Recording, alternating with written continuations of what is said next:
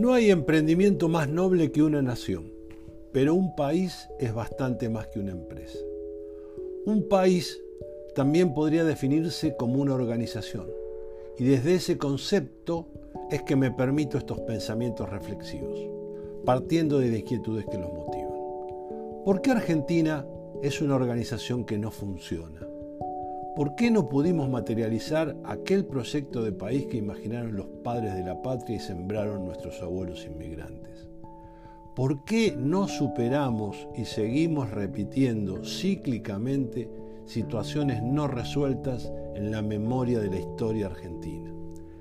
¿Qué podemos hacer desde cada uno de nuestros lugares para cambiar este curso de inacción que imposibilita la consecución de aquel ideal colectivo que nos estábamos debiendo. ¿Por qué no hemos podido como conjunto? Nuestro país hace rato ha perdido su norte magnético y navega sin el rumbo de un plan estratégico que haya trascendido a las distintas administraciones en quienes hemos confiado el mandato de la voluntad popular.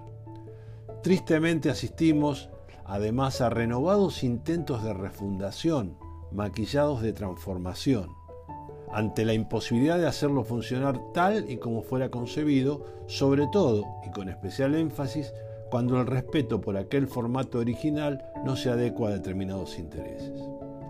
Los distintos liderazgos, tanto políticos como económicos, sin distinción de bandera, no han logrado poner la prueba de este barco llamado Argentina hacia un puerto previsible. Y el ideal supremo al que como nación debimos aspirar estoy hablando del manoseado bien común, sigue engrosando nuestro pasivo como sociedad. Los apetitos mezquinos acosan los ideales personales y colectivos. Se violentan permanentemente las reglas del juego, o lo que es peor, se juega con las reglas de acuerdo a la conveniencia. Todos se agolpan en torno de los manteles oficiales para alcanzar alguna migaja de la merienda y un clima de mediocridad pareciera que nos envuelve. ¿Será cierto eso de que los pueblos tienen los gobiernos que se merecen? No podemos permitirnos que poder y política pasen a engrosar la lista de las malas palabras argentinas. No deberíamos confundir la política con los políticos que supimos conseguir. No se tendría que trastocar el poder para servir con servirse del poder. Políticos y políticas mediocres hay y hubo en todos los tiempos y bajo todos los regímenes, pero encuentran mejor clima en las sociedades y las personas sin ideales. Si hemos llegado hasta aquí, luego de lo dificultoso del camino, es porque tuvimos y tenemos ideales. Hablo de los ideales como visiones que se anticipan al perfeccionamiento de una realidad siempre imperfecta. Los argentinos, en forma individual, acostumbramos a viajar con la imaginación y la experiencia de la mano, que es la mejor fórmula para obtener el aprendizaje y la mejora continua, lo que nos ha posibilitado, aunque no siempre, surfear cualquier tamaño de ola que tuviésemos enfrente. Sin ese motor, sin ese fuego interno que son los ideales, serían inexplicables desde un simple proyecto hasta la misma evolución humana. Los ideales son como faros luminosos que nos guían en cada tramo, alumbrando el tránsito por la ruta de la vida.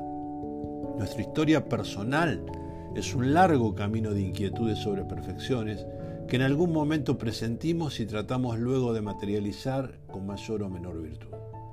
Y no obstante todo ello, continuamos de pie y orgullosos de seguir siendo parte de este proyecto que nunca termina de arrancar, sobreviviendo dentro de las posibilidades en lo individual, pero fracasando rotundamente desde lo colectivo a lo que cabe preguntarnos, ¿es sustentable el hecho de trabajar solamente por el propio interés y el bienestar familiar?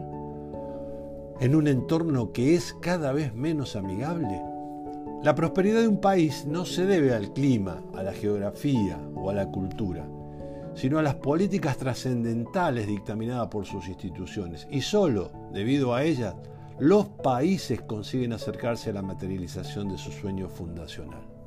Así que hasta que no se disponga de instituciones tanto gubernamentales como no gubernamentales consistentes y que además desarrollen políticas esenciales acertadas, derramando al resto de la nación, seguiremos siendo el país de la eterna promesa trasladada de generación en generación hace más de 200 años.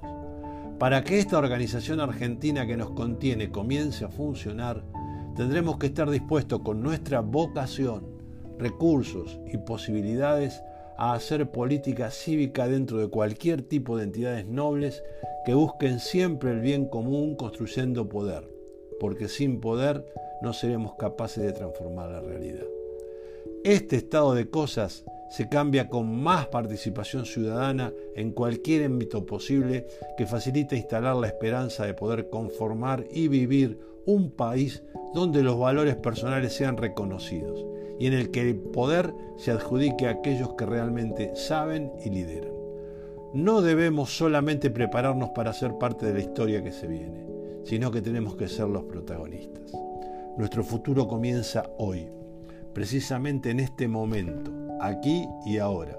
No seamos simples plateístas, pasemos a jugar el partido, nos lo debemos a nosotros, a nuestras familias y para ello sí recurrir al pasado, recuperando entre otras cosas la mística de los próceres y de nuestros mayores. Una sociedad que valore el mérito, que aprecie la solidaridad, el saber y la inteligencia es una sociedad posible y la única que además puede garantizar un porvenir digno y una verdadera democracia.